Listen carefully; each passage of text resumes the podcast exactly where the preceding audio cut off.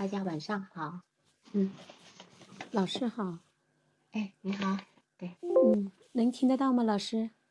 对，很清楚。嗯，很清楚。好，好，那我是现在开始报还是怎么样？看你自己，你想要自我介绍也行，直接报也行，都可以。嗯，好吗？好，我我自我介绍一下哈。嗯，老师好，还有大家好，我我叫陈一，就是萨提亚家庭治疗的咨询师。我从一八年开始从事心理咨询工作，呃，主要是学校的专职心理老师，面向学生和家长做心理辅导与咨询。呃，现在也承接校外的个案。嗯，现在呢有八百家的线下的咨询时长，主要是针对厌学、拒学、夫妻关系以及家庭治疗等。嗯，专业的书训。背景呢是以萨提亚家庭治疗和精神分析为主，期间也学习了林文才老师的萨提亚亲子关系课程，呃，微笑主义整合心理学系列课程，嗯，其余的也参加了一些各种各样的工作坊。那么个人接受了两年的个人督导，两周一次，目前呢有四十八小时，团体督导呢有三性团体方式督导。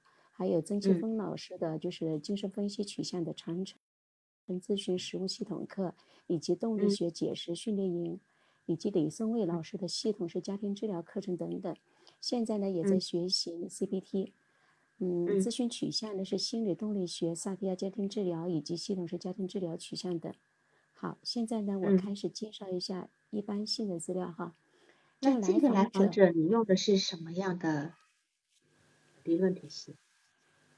呃，这个来访者我用的是，嗯，萨提亚的。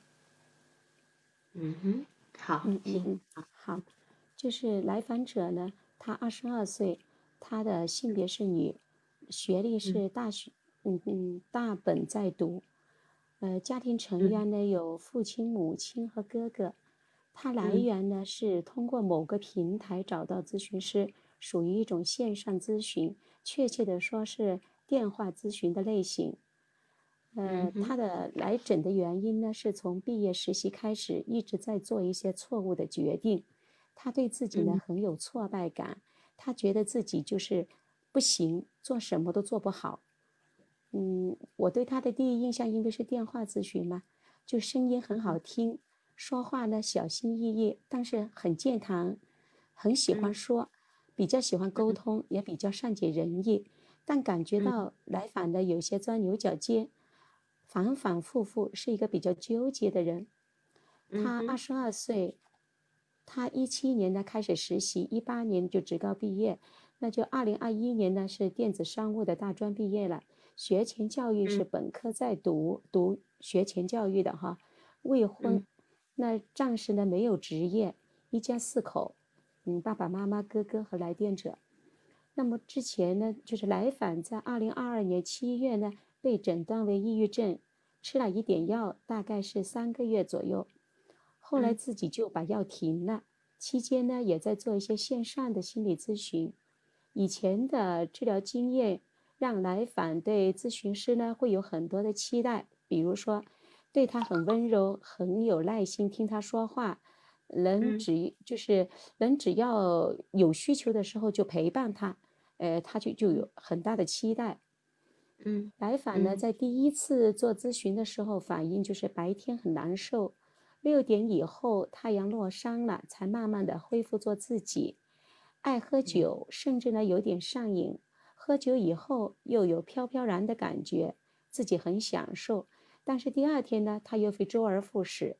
这种状态呢，持续四年左右，他自己感觉很难受。那个，您说，嗯，先生，等一下，就是说第一次他说他白天难受，六点以后才好，这个是指在一七年以后，还是在这次七月份诊断以后？一七年以后，一七年以后，这个情况持续了四年，四年，嗯嗯嗯，白天很难受，晚上太阳下山才好，是吧？哎，对对，嗯，对，好，嗯，嗯，然后，那么他很难受，他几次呢都说自己想死，哈，就是在四年当中，呃，因为我跟他做了大概是五次左右，后面又接着做了两次，到第五次的时候，他反馈给我说，呃，现在呢他上午感觉到很愉悦、很平静，下午呢心里就莫名其妙的慌，到了晚上呢，他又感觉到就是 又是一个恢复做自己了，很好，而且呢，他很想找人聊天，甚至呢在家里会走过几条街去找一个就是对他很好的阿姨聊一个下午。嗯。嗯，来访呢，他觉得自己目前的这个状态呢，都是因为自己有太多的妄念、执念，所以才会做很多错误的决定，并且会遇上那些心地很很坏的人，那些欺骗他的人，所以他现在呢，他就在呃看一些心经之类的佛学书，嗯。呃，那就是他的器质性病变的，就是哦，他有一些症状哈，就是来访的这个社会参与功能呢，嗯，比较比较差。他有一些幻想，他不太相信别人，他总是认为别人欺骗他，别人说他不好，骗他的钱，以及呢，他学什么东西都没有用。你讲的幻想是指什么？比如他总是幻想别人要害他。你评估过吗？这个这这个部分有多严重？就是什么样的人品？就是，嗯，他他他现在给给我的印象就是，比如说别人让他去找工作，打电话给他，他就认为别人是要骗他的钱，别人是要骗他去呃一个工作里面，或者是说骗他去做一些这样的销售啊，以及客服之类的呀，嗯，而且呢，他这里能够用害他来说吗？嗯。他自己是这样表述的，他说：“呃，别人是来要澄清，要澄清，因为这个如果是说有人要害他吗？他把这个东西当成是害，是吧？他当时是骗，他就是骗。你你刚说害呀，到底是害还是骗？骗，他说别人骗他，他说的最多的，他里他里面说过两次害，但是更多的会说骗，是。”是，所以我们要澄清，因为如果他是要讲害他的话，好，我就要重新评估他的精神状况。嗯，懂吗？就我那么校正这个字这样子。好，那再往下。嗯嗯嗯，他这一次呢，就是前两天吧，他说，呃，以他不是有两个手机号码吗？他说有一个就是有的人打了一个电信的号码，他说他心里就一惊，他说，哎，那是不是那些人又要又要开始骗我啦？知道我有两个电话号码吗？就打那个我不常用的号码，他说我那天晚上都没有睡着。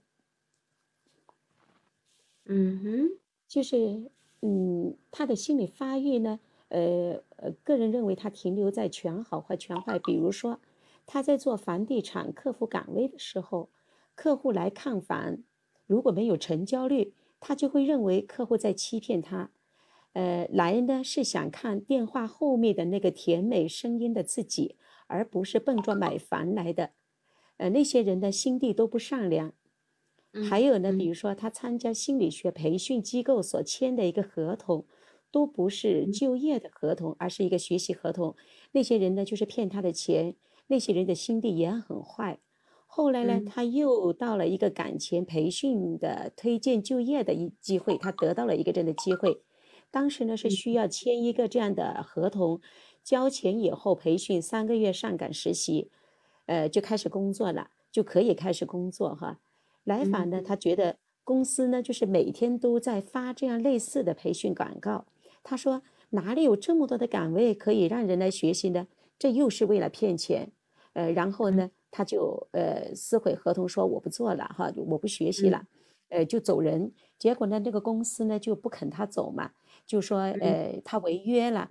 要交一个违约金，他后来呢就因为要交违约金呢，他又不能走，呃，他就让他妈妈呢来交了两千多块钱的违约金。嗯嗯嗯嗯嗯，他的防御机制呢是投射性认同、否认、理想化与贬低、情感隔离、外归因、阉割、退行等。那么他在关系模式呢，来访缺少一个好的客体关系。来访者的重要关系人为父母、哥哥。那么父母都是六零后，父亲退休前呢是做工程的，母亲是做制衣的。现在呢年龄大了，退休在家。来访对哥哥的评价是：哥哥是一个非常自私的人，因为哥哥是家里的长子，以后这个家就是他管，父母呢也指望他来养，所以哥哥会直接跟父母提很多的要求。父母对他的要求呢，也就能够顺从就顺从，父母什么事都会让着他，呃，自己呢也是什么事都要谦让他。他举了个例子，他说，比如挑食，你就哥哥比较挑食哈，他总是让全家人都要跟随他的饮食习惯，这一点呢，就让来访就觉得很愤怒哈，很愤怒。相反呢，他说自己呢就是小性格懦弱。呃，从来不敢跟父母亲提要求，在家庭中呢是被忽视的。他凡事呢都要为别人着想，在长辈的眼里，他是一个比较懂事的人。自己和哥哥的关系呢很差。来访者希望自己是家里的独生女，希望自己是独一无二的，那样就不用担心自己被别人所取代。但是呢，哥哥做错事的时候呢，父母也会严厉的批评。所以他觉得父母给兄弟俩的，就是兄妹俩的爱会差不多。因为我问过他说家里是不是有重男轻女嘛，他会觉得哦，好像也差不多哈。他在人格方面的倾向呢是边缘型和抑郁型人格人格特质。他的治疗的设置到目前为止呢，我跟来访者就是我报个案的时候是做了五次，后来又接着是做了两次。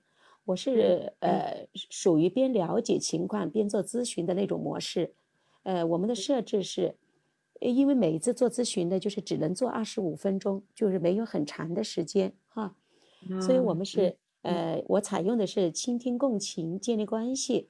首先呢，我听到的就是来访者最近非常的有挫败感，经过询问了解共情来访者的情绪，然后与来访者确认是自己做了三个错误的决定。第一是来访者读职高的时候，毕业以后所选的一个学前教育，他觉得自己交了钱以后，就是觉得自己一点都不喜欢这个专业。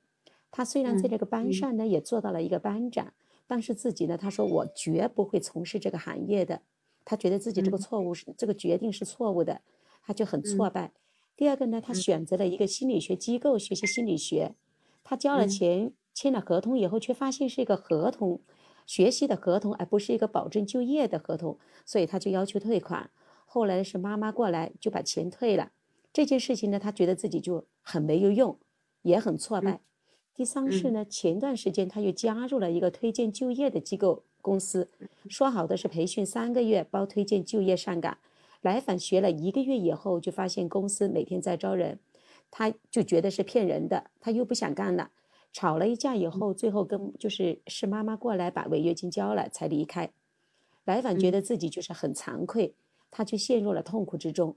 那经过了这几次以后呢，就来访者就出现了一些这样的症状，就比以前的更加的严重一些。比如说喝酒，呃，喝酒啊，还有就是，嗯，他会感觉到自己就是，呃，有几次呃，比如说想死啊，还有就是他去医院看了，说。他有抑郁症，啊，嗯嗯嗯，那这个环节下来呢，就双方呢建立了比较稳固的，就是初步的一种呃关系联盟。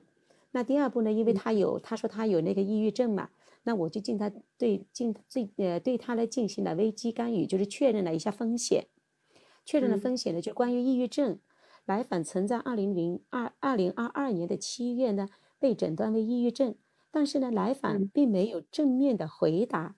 关于抑郁症的相关的诊断书、服用的什么药物以及停药，呃，相关事宜，我问了他几次，他都不回答，哈，或者是说，呃，就忽视过去了。似乎呢，他让咨询师会有一种他的抑郁抑郁症呢，可能不是很严，就是并不是很严重。还有一种是抑郁症呢，是他获得关注的一个手段。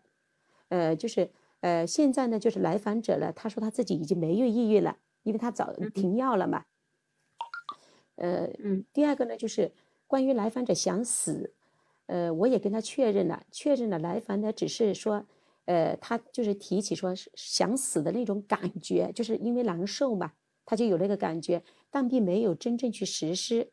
也，呃，我说你为什么没有实施呢？他说，呃，父母这么辛苦的养我，我不应该让父母担心，所以我不会真正的去死，哈，嗯，呃。呃，第三呢，就关于他喝酒上瘾的，我也跟他确认了，确认了来访者的酒量并不大，每次就是两瓶啤酒。来访呢，不是因为喝醉，而是找那种感觉。他说喝了酒以后呢，能够忘掉现实当中的那些就是挫败感啊，以及痛苦啊，呃，以及不接他就是不接纳自己这种麻木隔离的感觉哈。第四就是确认完了，就是我们跟他做了这个危机呃危机干预以后呢，就是确认他的风险性以后，就对他进行了一些澄清跟确认事实。那么就是咨询师呢与来访者呢澄清这些错误的决定分别是什么，都是如何做出的这些错误的决定，是在什么情况下做出的？是深思熟虑呢，还是匆匆忙忙当中做出的？当时呢是怎么想的？初衷是什么？做这个决定时你在期待什么？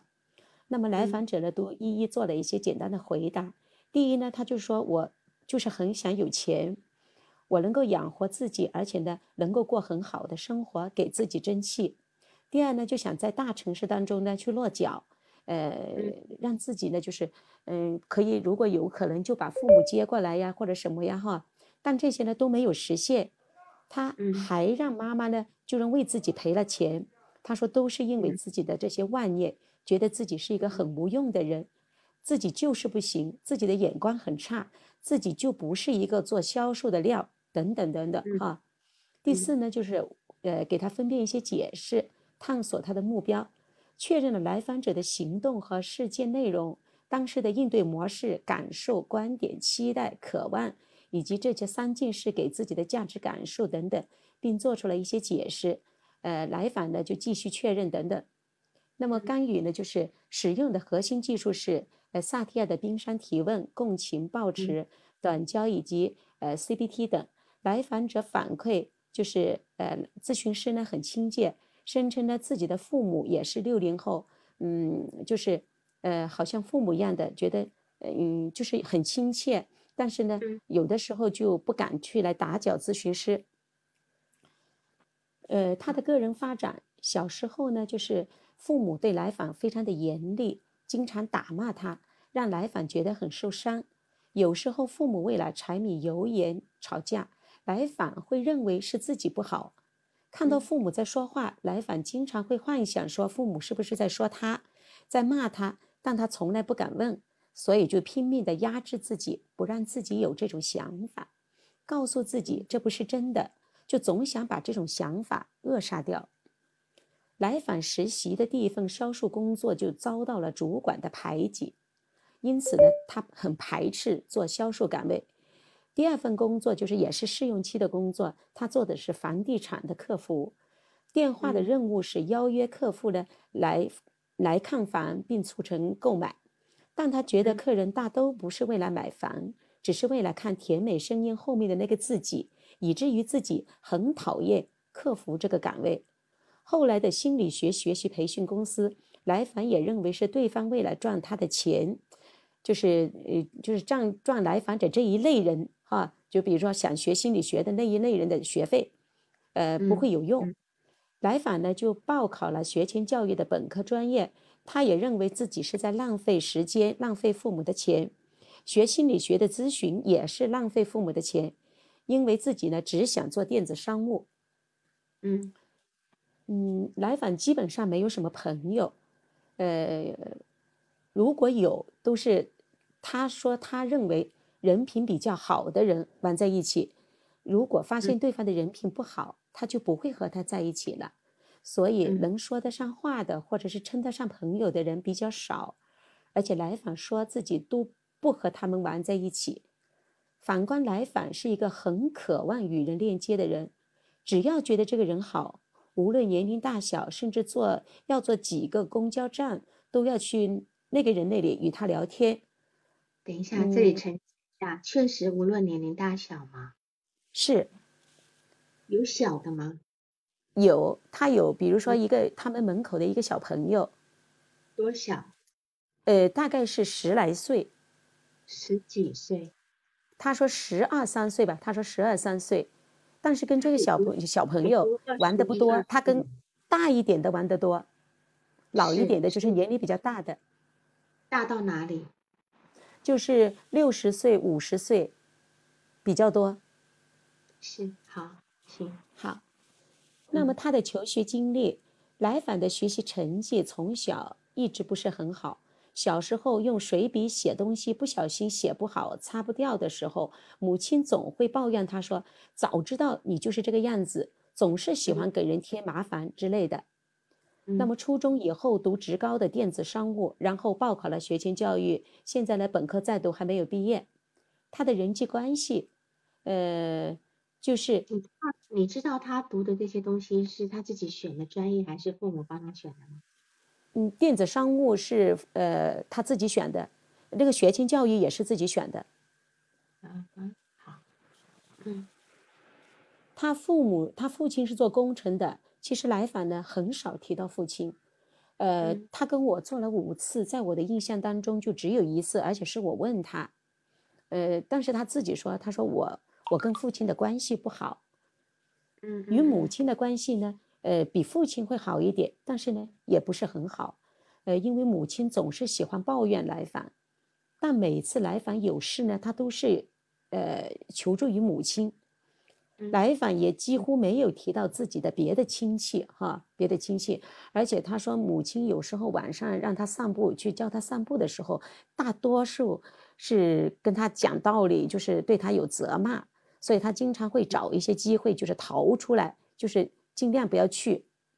嗯嗯嗯嗯嗯嗯，呃，还有一个哥哥，哈，还有一个哥哥。那咨访关系，呃，来访对咨询师。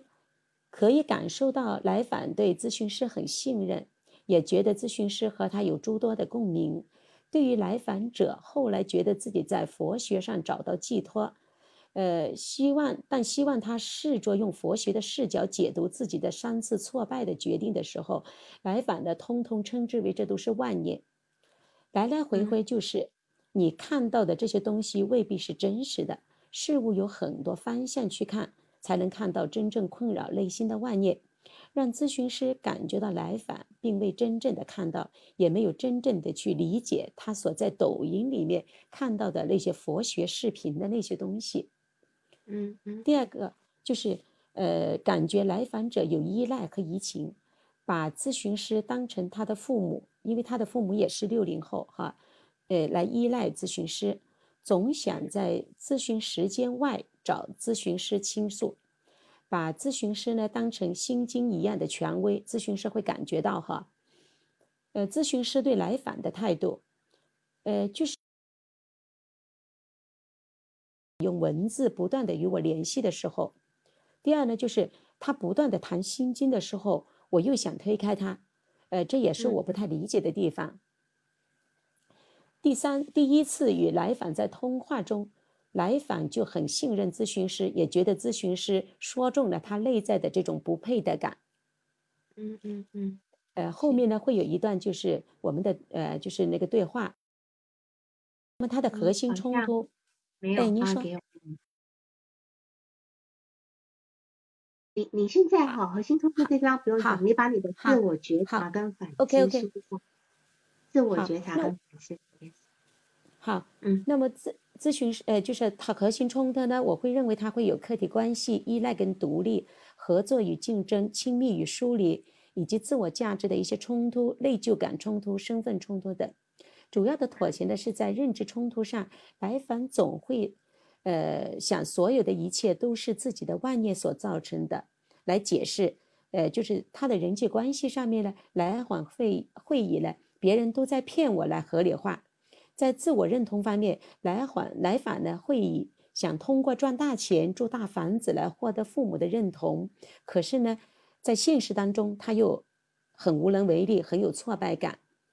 他的防御机制呢，主要是投射性认同、幻想中的否定、内射性认同、理想化与贬低、分裂以及指责、反向认同、退行、解离，还有情感隔离、外归因等等。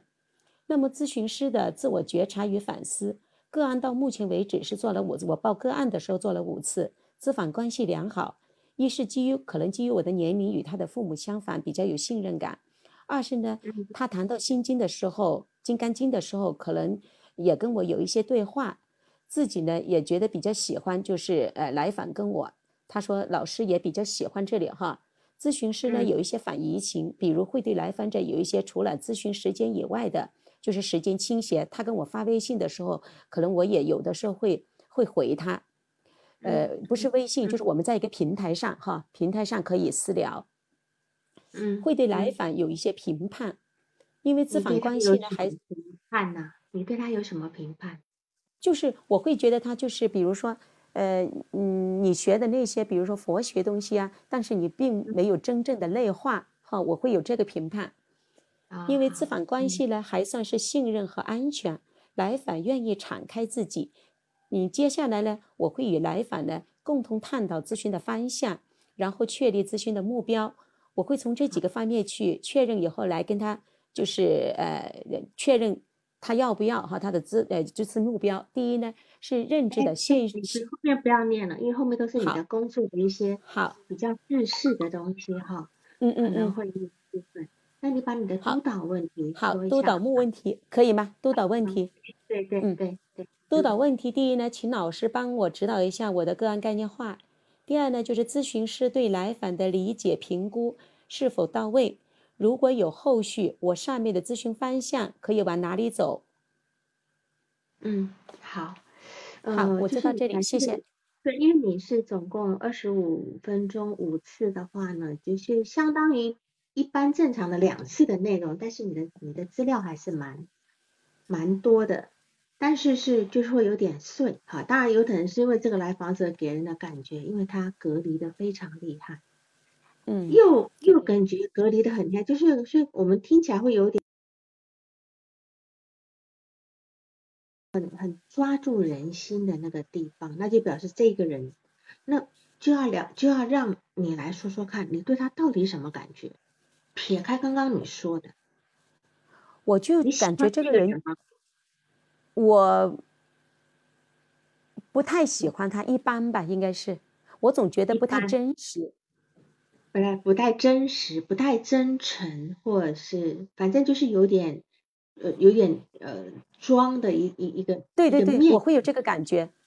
对对对，就说，所以大家会可能会觉得说，啊，这个人听起来就有点容易让人走神啦、等等啊。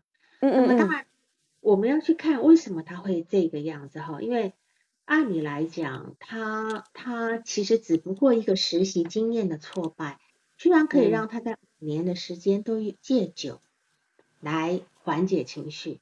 那等于他说嗯他在四五年前，他就是白天很很糟糕，一直到晚上就很就好。其实那个时候就是一个很明显的抑郁症状，那个叫嗯沉重情，对吧？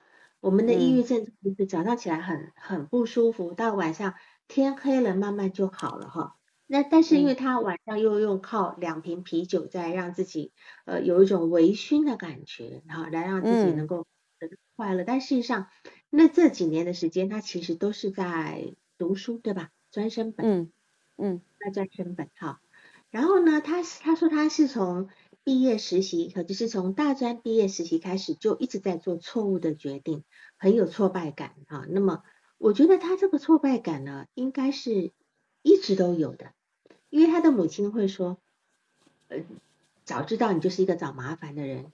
那么倒是到了现在，每天晚上陪带他去散步，还在还在教他大道理，一直说你一定是在说你哪里没应该怎样，哪里应该怎样，对吧？嗯他嘛，所以他要逃嘛，哈，所以我们就嗯从这边去闻到一点家庭氛围。你觉得他的家庭氛围是什么？他他的家庭氛围，他是被家里是忽视的，而且他跟家里面也是就是那种，嗯，爸爸妈妈永远是否定他、贬低他。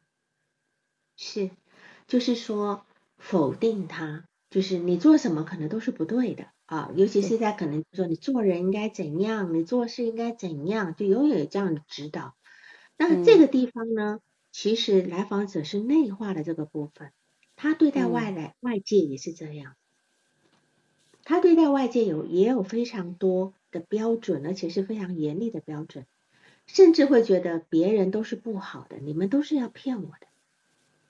那这地方我往我往我往好一点的方向去讲，这个叫偏执；往糟糕嗯一点的方向去讲，这里有点精神病性了。那得嗯看他到底跟这个他的这个这个判断跟这个现实有多大的距离，还有他嗯是否坚持他那个错误的判断。嗯比如说，我们讲一个，人家来买房子，买房看房不买就是耍流氓，对吧？你们就是来嗯看我，来看我长相的，因为我声音好听。你应该没嗯看过他长相吧？没有，是，没有好那么他就觉得你们就其实是图着我的声音来看我的。那你嗯说人家签，人家就是特意的来专门来看房买房，何必一定是为了你的声音来看你呢？对吧？没有嗯必要。所以这里其实有跟现实很远的地方。嗯啊，好，所以这个地方有有跟现实，所以这个地方这个这个想法是让我有点担心的。那当然，他现在就是说，呃呃，就是说他其实你看，他他他要去找工作，一定呃，他要嗯去找培训师，那个培训可以保证他工作的。然后嗯结果连续两次都是让妈妈去帮他把呃，要不然就是付违约金，要不然就是把培训费也要要回来，是吧？那等于是他应验了他妈妈那句话呀，他真的是一个很给人添麻烦的人，嗯是吧？给总给他妈添麻烦，所以他妈妈那句话就很像一个魔咒一样哦，就就已经跟着他，就这么跟着他这个部分哈。那么我他从实习开始，呃，做了几份都挫败了哈，他所以他认为自己是做了错误的决决定，导致他就是呃等等的这个不不愉快。但是其实按理来讲，我们都可以继续去尝试嘛，是吧？哈，嗯，但是因为毕竟这只是实呃实习工作，但是为什么会带给他如此颠覆的打击？这是我们要去考虑的。只是实习工作哦，好，又不是我今天毕业了业了，啊，找了好多份工作都一直挫败，他也不过是一份销售，一份售楼，对吧？两份都是培训，他就把他打打，就把他挤垮了，连续四年得靠酒，甚至是在抑郁状态里面。所以他到底想要得到什么？他到底想要在这个过程实习过程里面得到什么样的感觉？但是他后来却用却用心经的标准来解释自己是因为妄念才会做出错误、错误的决定，对吧？哈，嗯，那么在这个地方，我们我们是要去知道他的妄念在哪里。你的理解是他的妄念在哪里？他的妄念是说，我不应该，呃，要赚大钱，住大房子。呃，那么我今天想赚大钱跟住大房子是妄念吗？他是这么认为的。对，他说，而且他还补充了一下，他说，嗯，呃，我是上辈子就是有很多妄念，所以我这辈子就要受很多的苦。这个妄念上辈子没有完成，这辈子就要带到这里来。好，行。所以他读心经其实是在抖音里面读，他有正经八百的拿的一本一本心经，参加那个佛学的读书会吗？没有。所以他今天是从各种抖音里面大家在解释心经的部分，对吧？是，是，好好。当然有人在讲哈，梦讲的是防御，是，我觉得心经对他而言确实是防御，确实是防御。只是我们现在要把这个防御说清楚，到底防御在哪里？那么我觉得呢？他他找到的每份工作都是寻常工作，那么他的妄念体现的这个地方其实也很不合理，很牵强。哈，就是梦说说是防御，那么虽然说呃他的这个防御跟呃这个心经为什么会成为他防御的事情，我们很难联系起来哈，但是他一定有一个愧疚的成分在，但是他到底在愧疚什么，我们不知道哈，否则否则他不需要用心经来解释。甚至堕入这个心经给自己的惩罚，他等于是拿心经当防御又当惩罚的这个部分哈。那么当然也有可能是一个反向的表现哈，反向，因为他这个人我其实很难做出一个非常呃呃就是一呃就是我以前在做督导的时候，就是很多案例我可能会做一个方向的一个判断，但对于他来讲，我我几乎有两三个方向的判断，因为他他有点假。我没有办法太抓得很清晰哈，但是我就把这些判断都拿出来，但是你要去核实的哈。好，就是说有有可能是反向形成，实际上他认为自己是非常高尚的、高道德标准的，那也就是很自恋了哈。他拿着心经当招牌，那这里就是防御了。那么这里就是你要去，因为他拿着心经挡在他跟你中间。嗯，那么他在跟你讨论心经，这这这里有点有点高调，好，有点高调，好，那这个地方可能也是你对他有点觉得不不舒服的地方，哈。那么他对于这个，那当然我们知道，就是说这个实习让他挫败又这么的崩溃，花了这么四五年的时间才能够抚平，哈。他这个实习的这个过程，他父母是一个什么样的态度？父母呢，就是因为他们是读那个电子电子商务以后，就是学校是要推荐去一些地方去实习的，是学校安排的。对。那么他父母对他这种实习可能没多久就离职就干嘛？他妈他父母什么态度？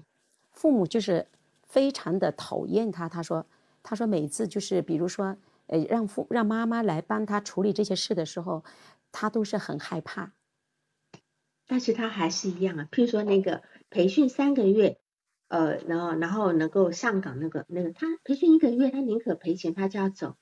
有什么东西让他不能够留下来吗？嗯，培训这个事，他跟妈妈说了以后，说了以后说，嗯，呃，因为他妈妈前一次不是有一个教训了吗？他去帮他处理了一件事情，有一个教训了吗？就这一次就问了他，因为这是最后一次嘛，问了他说，你又在搞什么呀？他就说在那个什么地方实习，好，他妈妈就说，呃，过来看一下，过来看一下以后，就他妈妈看了一下，说，呃，这个有什么用呢？三个月就可以上岗吧？怎么可能呢？呃，那他就说，哦，也是，他说不可能有这么多人，他就讲了一大堆，就符合他妈妈的愿望。结果两个人呢就觉得不要再读了，呃，不要再学了，就就本来他就要可以实习嘛，一个月两个月后学了以后就可以实习了嘛，就有岗位了。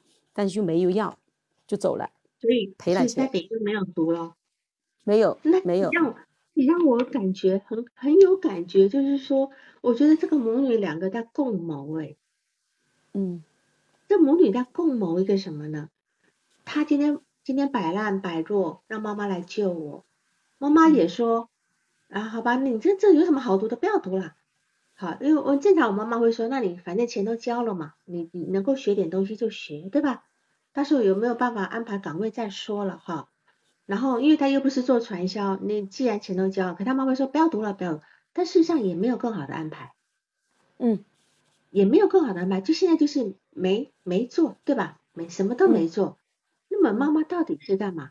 觉得觉得。这个东西不好，不要做，然后连练习都不让，连连连让训练锻炼都不给他锻炼，然后永远放在自己身边，每天晚上最好能够带着出去，呃，像遛狗一样的遛他，然后呢，跟他说一些人生大道理吗？嗯，是他妈妈每天都会教训他。对，所以他妈妈是要他永远成为我我身边的乖乖女儿，听我话的乖女儿吗？所以你刚刚补充的这一段。对，应该。不是在并没有，就让我非常有感觉，就是这两个母女在共谋一件事情，所以我觉得他的妄念呢，我我们我们要从他的妄念进去，才能够理解他内在世界，是吧？哈，嗯，他第一个妄念的可能，我大概有给他三个可能，第一个妄念的可能就是说，他要在工作中有大成就，这是他的他的意识层面的妄念。就是他要赚大钱来让父母为自己骄傲，因为他妈妈爸爸妈妈是如此的贬低他，是吧？嗯，然后他就是要我就做给你们看，所以他的他的成功的愿望是如此的迫切，是吧？嗯，那么是否就是说这个妄这个妄念呢，就是因为这样的一个太过于迫切，就是好高骛远嘛？简单讲就是好高骛远嘛，所以他才们才会跌得那么深，是吧？好，那么。对来，第一怎么讲？而且他说哈，他说，呃，他现在告诉自己说啊，不要有妄念，不要期待太多，是吧？那等于是他现在这个期待就是他的一个呃一个致命点，他的期待就是赚大钱，买大房子，给父母觉得我骄傲，啊，这是他意识层面的方面。但是他小时候呢，他就说他小时候心里有个黑洞，对吧？嗯嗯嗯。有个黑洞，那么他其实他在求学过程中，他的成绩是不好的，嗯，他成绩是不好，而且他又敏感，总是被父母说贬低呀，说你惹麻烦呀，干嘛的？我觉得他其实从小可能就一直呃笼罩在一片乌云之下的，而且这个黑洞就很像那个宇宙黑洞，会会会把他的精气神都都吸进去了哈。那么在这地方，呃，而且这个黑洞里面充斥着各种负面的信息。他的父母呢，只是会就是批评他啊，埋怨他，其实并没有给来访一个肯定及方向，对吧？嗯，没有给他方向，所以所以来访永远只会看到自己不好的地方，永远用删去法。那这个这个不好我就换一个，这个不好就换一个。他他没有那个我们所谓讲的说，在自体心理学讲的那种雄心跟理想那部分，这个这个都没有，他没有，他一直在削弱自己的能量，他不知道自己可以做什么，不可以做什么。那是因为他内心有个黑洞一直在吸吸走这个这个能量的部分。所以我在想，是否说他在。呃，实习前有一个希望，说等到他自己完成学业，进入一个可以服务别人的行业，又能养活自己的工作状态，他一路以来的这些黑洞啊、阴霾的状态就可以迎刃而解。但是，哎，老师，你这个说的很好。嗯，是，嗯，他后面就说了，他说我最想做服务于别人的工作。是，但是这个地方他完全完全失望了。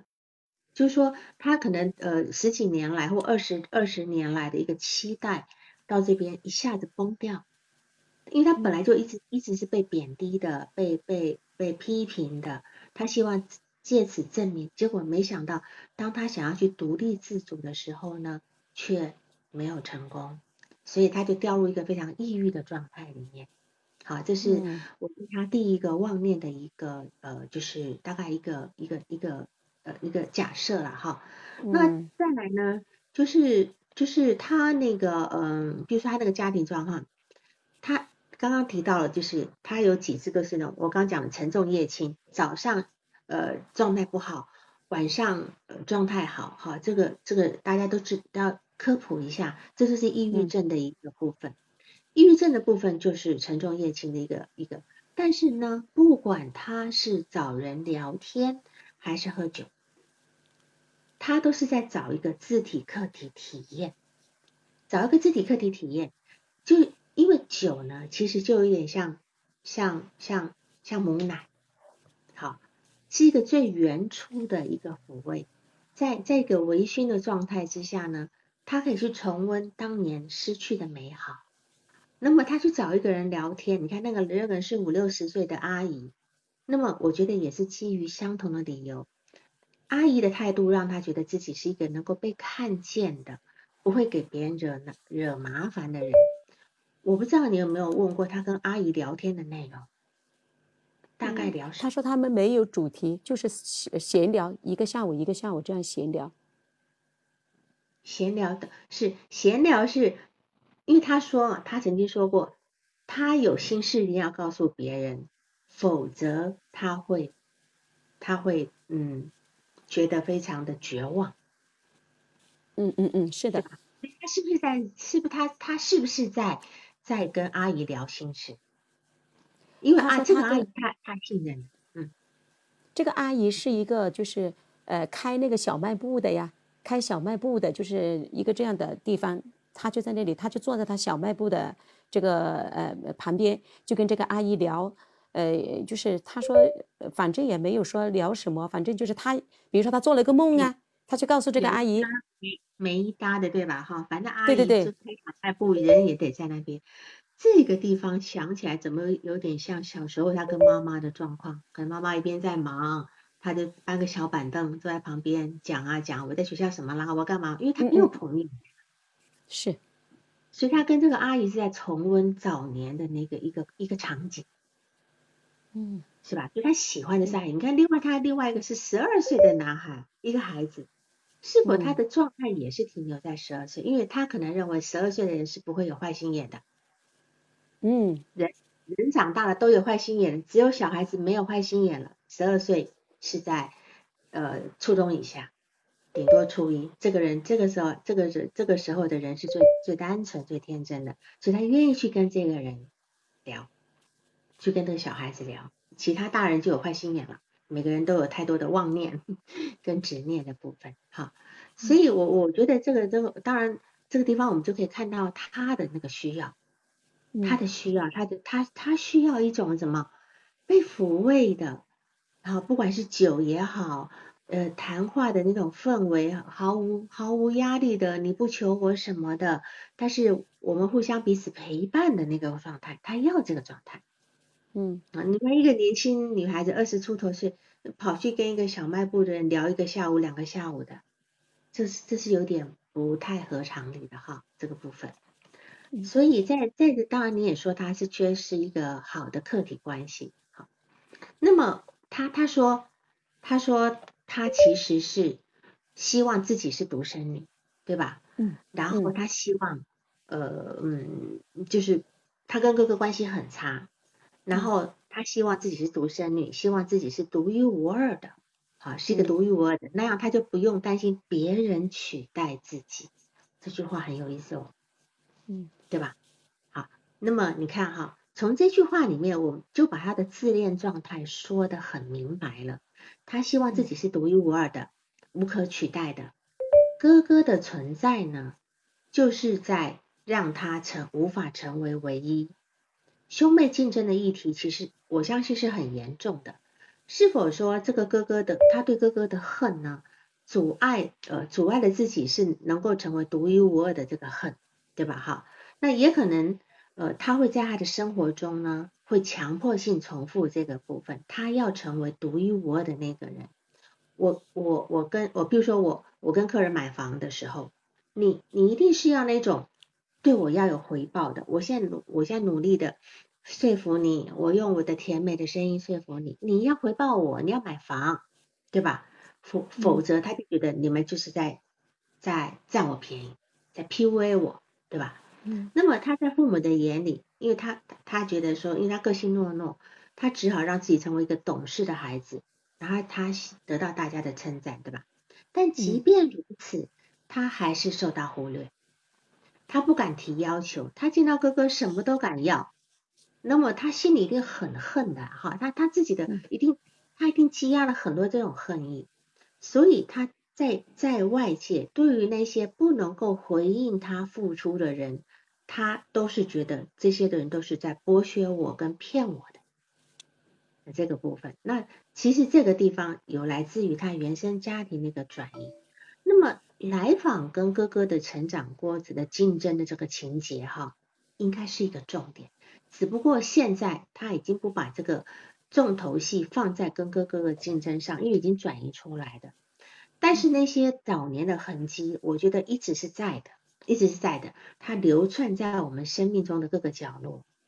而且眼前呢，他的他的哥哥还是在跟着爸爸在工作的，将来是要继承爸爸的工程的工工作的，嗯对吧？嗯那但是他就是哦，好像哦，就学什么学前专业这个东西，他之所以不喜欢，我觉得他可能认为这是不是一个可以赚钱的行业。他觉嗯得不是一个赚钱行业，嗯对吧？哈，所以呃，那当然第三个培训机构培训的是什么呢？第三个培训的就是呃，这个在呃工厂里面的做一个会计吧，他说是哦，做会计，你说他要考会计会计证，对吧？哈，对，好，你看他他他的那个志向简直是乱的不行啊！先先是上电子商务，再来学前教育，现在又要搞一个会计，他其实不清楚自己要什么。好，有人在问说兄弟姐兄妹的关系跟外界的欺骗是怎么一个回事？就是说，他实际上他的哥哥是一个要什么有什么的人，又是个男的，呃大他五岁，他自己做的很乖，呃，让大家不操心等等的，很委曲求全，但是还是没有得到家里的公平对待。嗯，在这个地方，其实就已经有个在他的心里已经有个 PUA 在了，你们都你们都，甚至他爸爸妈妈也不相信他。是吧？因为他最主要他成绩也不好，他也没有办法在成绩上能够让自己有有那个，所以他从小就带着一个愤愤不平的委屈的部分，然后这样的一个竞争失败的一个部分，到了外界以后，他也会觉得外界是这样对他的。比如说，他第一份销售工作，他说那个呃主管不喜欢他，是吧？嗯是对吧？第一份那主管为什么不喜欢他？他有说明白吗？呃，他说主管就是呃，他们一起去，就是有有很多人，就是他们班上有大概十多个在那里实习嘛，实习。他说主管就挑他的毛病，就是叫别人好像都不要跟他玩。他感觉我说有具体的事吗？他说反正我就是感觉到，呃，他在排挤我。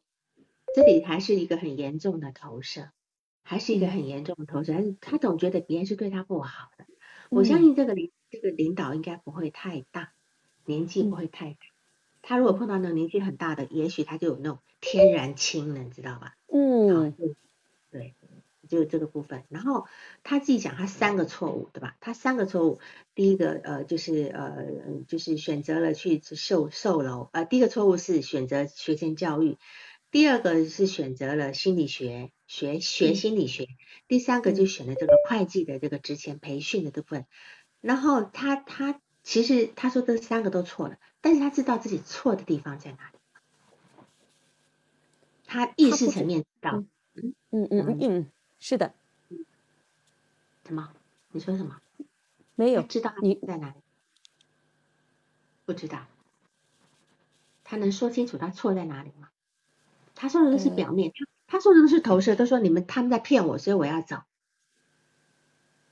他说不清，他就是可能我觉得他的潜意识就赚不到大钱，他就觉得我选择错误，嗯，我选择错误，并不是那个那个单位有误，对吧？是我选择错误，好，所以而且他都是先发动攻击的那一方，嗯，不管是别人不买房也好，对吧？哈，或者是说这个培训机构保证你要就业也好，没有那个培训机构可以说保证你就业。我们都知道这个就是个噱头，但是我能够学到一点东西，我能够学到一些会计师会计的专业知识，我去考会计师证，那我就能够就业了，不是吗？可能培训机构说你要考得上，你要考到会计，现在考会计师证也没那么好考的，所以，但是他他是否在那种有一种不劳而获的感觉呢？他觉得我哦，你要给我签一个保证就业合同。你不可以跟我签一个培训合同，那怎么可能跟你签一个保证就业合同？除非你今天读的是以前那种定向培训的学校，是吧？有些有一些公司，比如说啊什么西门子啊什么公司的啊，来到某一个地方啊，比如说来来来到来到那浙浙江哪里搞了一个学校，我专门招人进来，以后就是在西门子。那但是现在这种就比较少，但他也不是在，他只是在培训，所以他有那种很，他有很多那种。让人家觉得那种非常夸大的想法，应该要这样，应该要这样，所以他会碰到很多很多的挫败的部分。好，这个地方，然后我们再来看他这个其他地方，就是说，他说他小时候会看到爸爸妈妈吵架，他就觉得是自己不好，或者是爸爸妈妈在说话，就是在说他坏话，在骂他对，但又但他又不敢问，好，他又不敢问。那他又不敢让自己有这个想法，觉得会告诉自己啊，这不是真的。但是事实上，他心里觉得是真的。好，那么其实他这个孩子的内心内心现实呢是怎样？当他看到父母吵架的时候，他觉得自己是很糟糕的，嗯，所以父母才吵架，自己是一个罪人，不值得被疼爱的人。那看到父母在说话，就觉得你们在背后说我坏话，在骂我，对吧？这一连串的效应下来呢，他自己是好不了的。他是很糟糕的，因为我不好，所以父母吵架。因如果我够可爱，你们是不会吵架的。那么现在我已经不可爱了，所以你们一定很讨厌我。那么你们会在背后说我，所以我一定要做一个不让人家操心的，可以让人家喜欢的孩子。而且呢，我都不能够在心里觉得你你们不好。呃，这个地方我这么想呢，你们会知道的，好，所以呢，我连这么想都是不应该的，好，这这是我刚刚讲的一连串是他的内在现实的部分，在这个在这个地方，所以会导致他在这个地方所首先他有一个非常呃觉得自己很不好的部分，所以会出来一个非常那样的一个反相反的防御，我要最好，我要最好，就是刚或者是我要心经。这个东西都是他的一个防御哈，甚至他在交朋友都认为说我要人品好的，但事实上他好像没有碰到人品好的，因为他都说我不跟他们玩，对吧？就他就没有什么没有什么朋友，因为他觉得他们人品不好，都人品不好。那么其实呢，在这个地方，我我就搞不清楚，那什么叫人品好？有例子吗？是不是？呃，我也问过他，我说你对人品是怎么样的买来判断，或者是说哈，他说就是不要骗我的，不要骗人的。是，那这个骗都是他投射呀。他讲的刚培训机构，讲心理学，讲人家买房，我们都不觉得那个是骗嘛，人家买房也不算骗嘛，对吧？哈，所以这个地方你就知道，他这个地方有非常大的呃现实的一个偏差的部分。好，然后呢，呃，在这个，因为他因为他的其实呢成绩也不好，所以其实我觉得他小时候这个成长过程应该是非常。很很很黑暗的这个部分哈，那么他的重要人际关系里面只说了两个爸爸跟妈妈，而且都是关系都说是不好，跟爸爸的关系不好，可是爸爸会拿一笔钱给他去理财，妈妈跟他关系不好，可是在每当紧要关头的时候会会帮助他，是吧？他会总要去跟妈妈求助，是吧？那么那那这里就很有意思了，他求助的那个对象是什么呢？关系不好的，而且总是挑剔自己的人，那这样的人他的自尊水平应该是很低的，他没有办法在这样的一个关系里面获得滋养。即使即使他的妈妈在帮助他，我相信也他也会充满很委，他充满委屈的，觉得自己做错事了。那么这个妈妈呢，其实心意是好的，心意是好的，很想帮他的，但是呢。却对来访者不不欣赏，嗯，不欣赏，然后总是抱怨来访者，所以这个来访者会觉得自己是不被人疼爱的。呃，至于至于其他关系，他也都说不好，对吧？哥哥也哥哥关系更差，所以他的关系里面是没他的人，他的他的生活里面是没有好关系的，嗯，是没有什么一个好的关系的。所以你看，他找到那个阿姨，他找到你，甚至找到前咨询师。他的前咨询师也也很有意思哈，他的前咨询师的时候，他本来还觉得人家是骗他钱，对吧？嗯，他觉得前咨询师还有前面的咨询机构的那个顾问都是骗他钱的，嗯，对，所以他就不咨询了。但是他后来可能去听了当时的录音，是吧？嗯，他就觉得这个咨询师也不错呀，结果回头过去联系人家，人家没有回应他，啊，所以你就知道。为什么他会发生？我后来听录音会觉得这个人不错，你觉得呢？他可能是他自己说走了，呃，就是走了几一圈以后，可能没有人对他好，他说就不都不理他，而且那些人呢，就是像碰到顾问这样的人呢，就是问他要钱的，就是心他说心地很坏的，他是这样说。对，是的。这个就是我们在讲所谓心智化的部分，就是说，嗯，我我我之前讲过心智化的最简单的定义，定义就是由内看外面，由外面看自己。那么他现在咨询结束了以后呢，他回去回头听录音，听到了咨询师在跟他讲的一些话，他这样，他用一个外在的视角去听这一段话，理解吗？这样子其实就是一个从外来外界看自己，然后他就发觉，哎，也不错呀，这咨询师挺好的呀，他自己才能够真正看到真相，能理解吗？好，所以他才会，哎，这咨询师不错，好。那么事实上，如果说他在他在每一段关系都有这个能力的话，他就不会走到今天了，因为他没有没有办法去检验这个部分。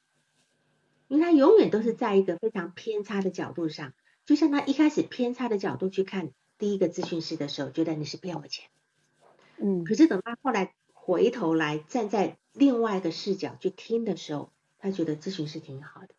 如果他其他所有的关系都能够用这种方式去做检验的话呢，他就能够开始慢慢展开的性质化的部分。嗯，好，这个地方是，嗯。前咨询师为什么不理他？我们不清楚，反正他只是在平台留言，也许那咨询师没做了，也许咨询师没看见，都有可能。好，是这个，嗯，因为他们呃工作就都通过平台平台留言的部分嘛，哈，嗯，那么觉得在这个地方呢，嗯，来访对于信任的人，觉得好的人呢，他会很想要去倾诉自己的心事，就像他没有边界的，总会给你发一些信息，是吧？嗯嗯，就如同找一个阿姨一样，说了以后他自己就能够舒服了，对吧？否则他会觉得很绝望。他这是一种托付心态。哦。他托付给你，他把自己托付给你，托付给你。那么他，但是他跟你的咨询里面却讲着高深的心经，很有意思哈。他讲的高深的心经完全不接地气，而且来访者来访者也说了哈，你看到的未必是真实，事物有很多方向去看才能看到困扰内心的东西。他说了，困扰的他的是妄念，如果他放下妄念。会是怎样的情况？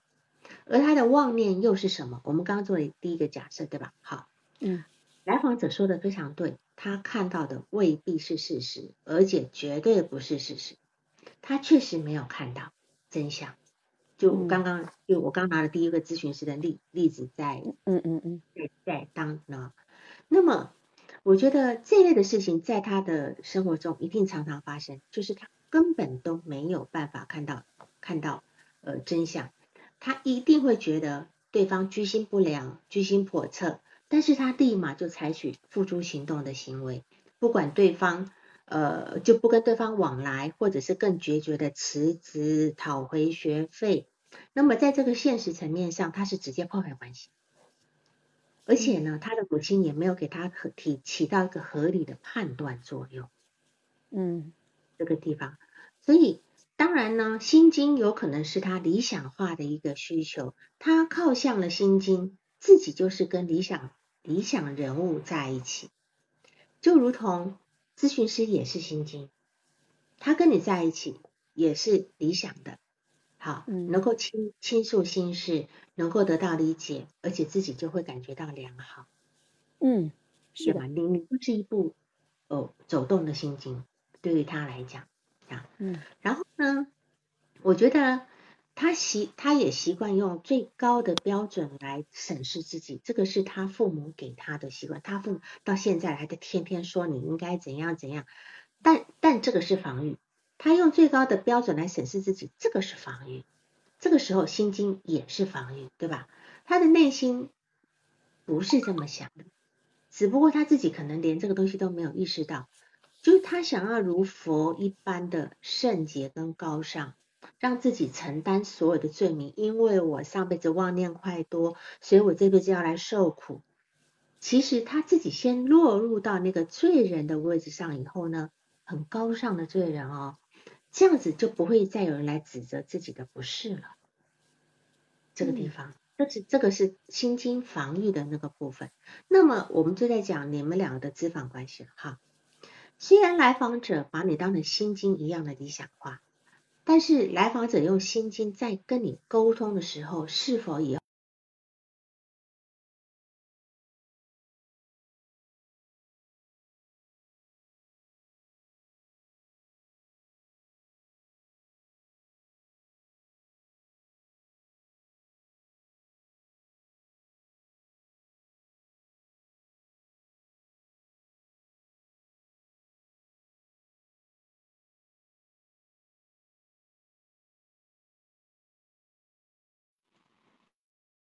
好了，是哎，我们两个都同时掉。现现在有听到我声音吗？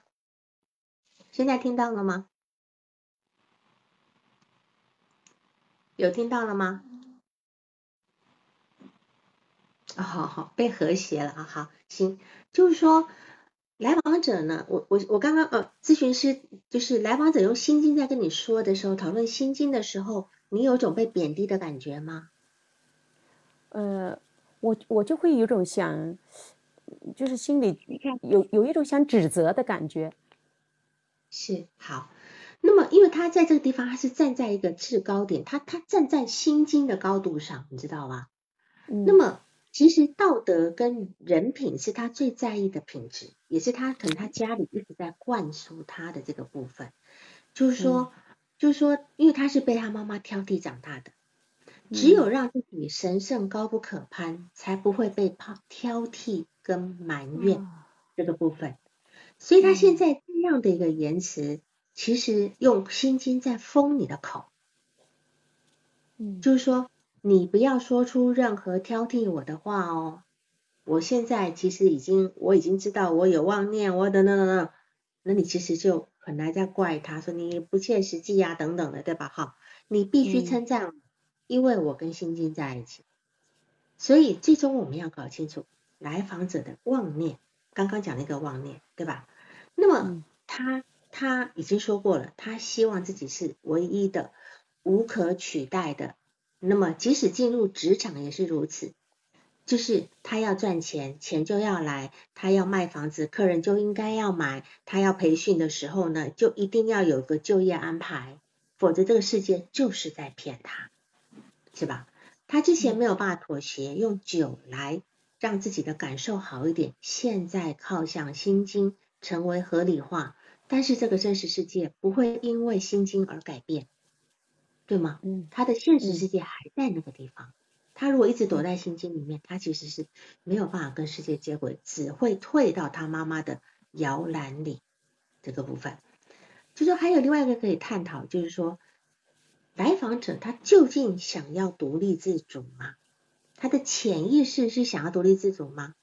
他的抑郁是否跟他自己不能独立自主是有关的？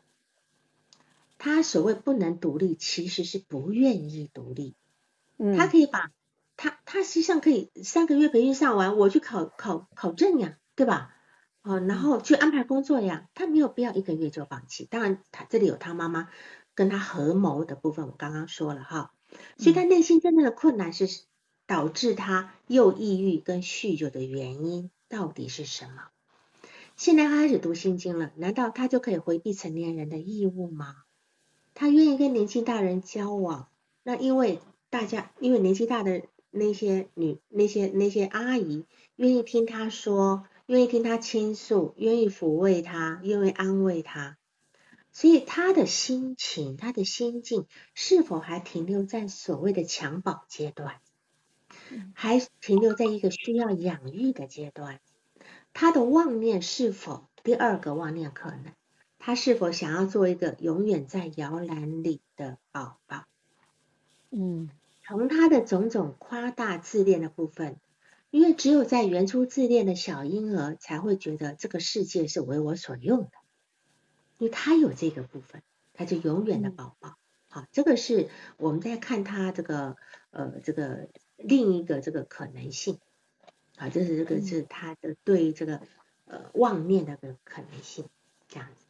好，那么到这边有其他问题吗？就说我我讲的几个可能性，你可能要去核实，但也可能都有。嗯，一个是意识层面的，一个是潜意识层面。老师，还有一个呀，他他自己我说你现在没有工作，那你做咨询的钱啊，你是哪里来的呀？就是，呃，就是父母就是会给你钱吗，哈。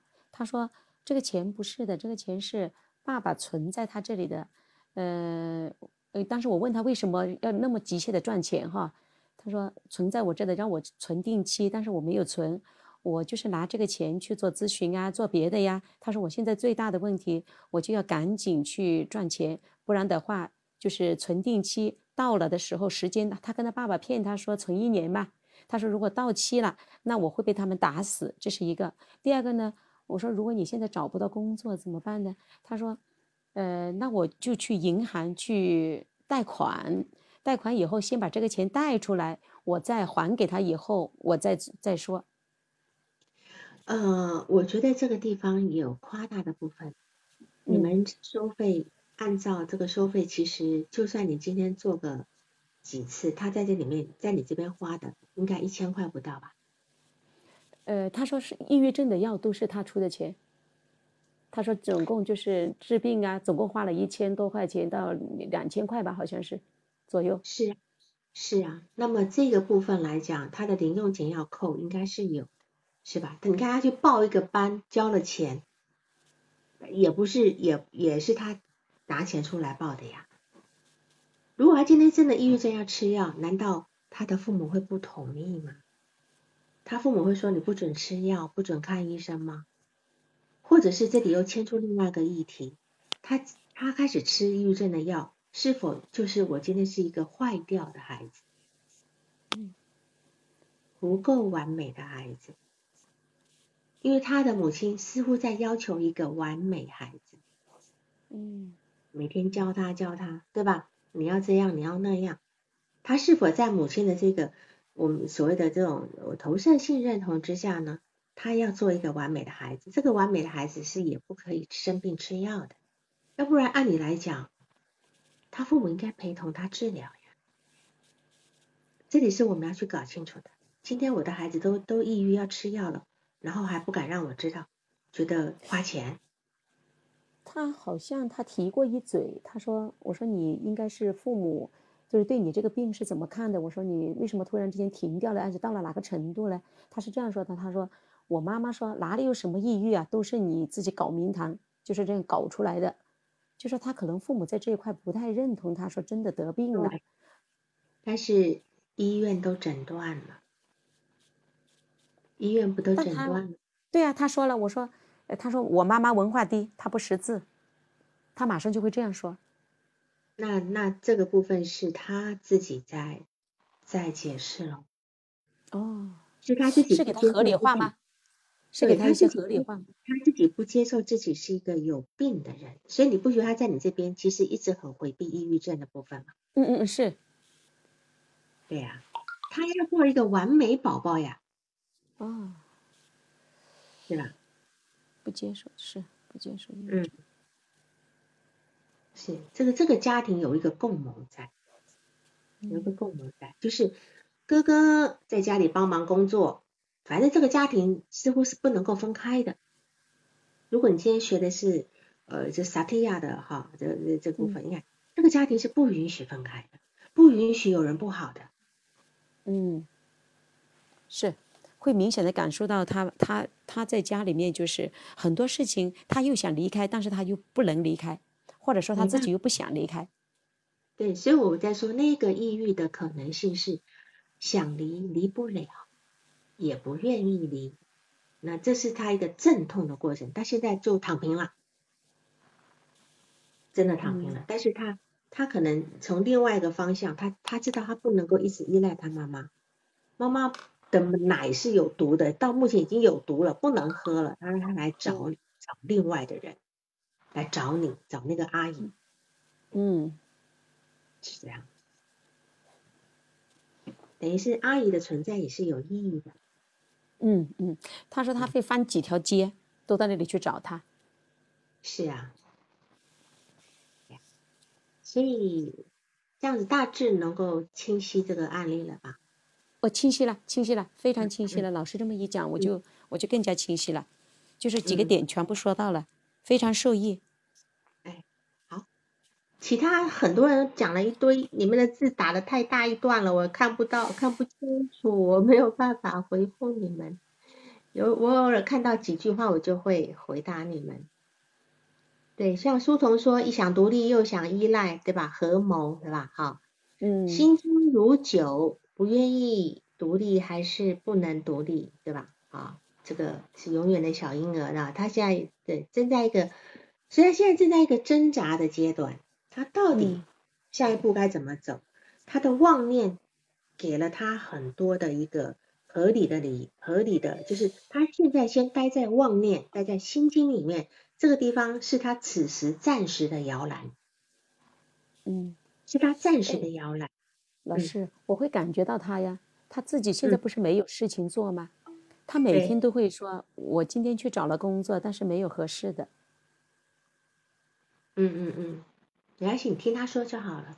此时还不还还没有到去拆穿他的那个呃潜意识的部分。嗯。他还得在这边先待一会儿。嗯嗯嗯，好好好。嗯好，那就这样好吧。谢谢老师。好，谢谢老师，非常受益哈，老师，谢谢。嗯嗯嗯，拜拜，再见。拜拜。嗯，拜拜。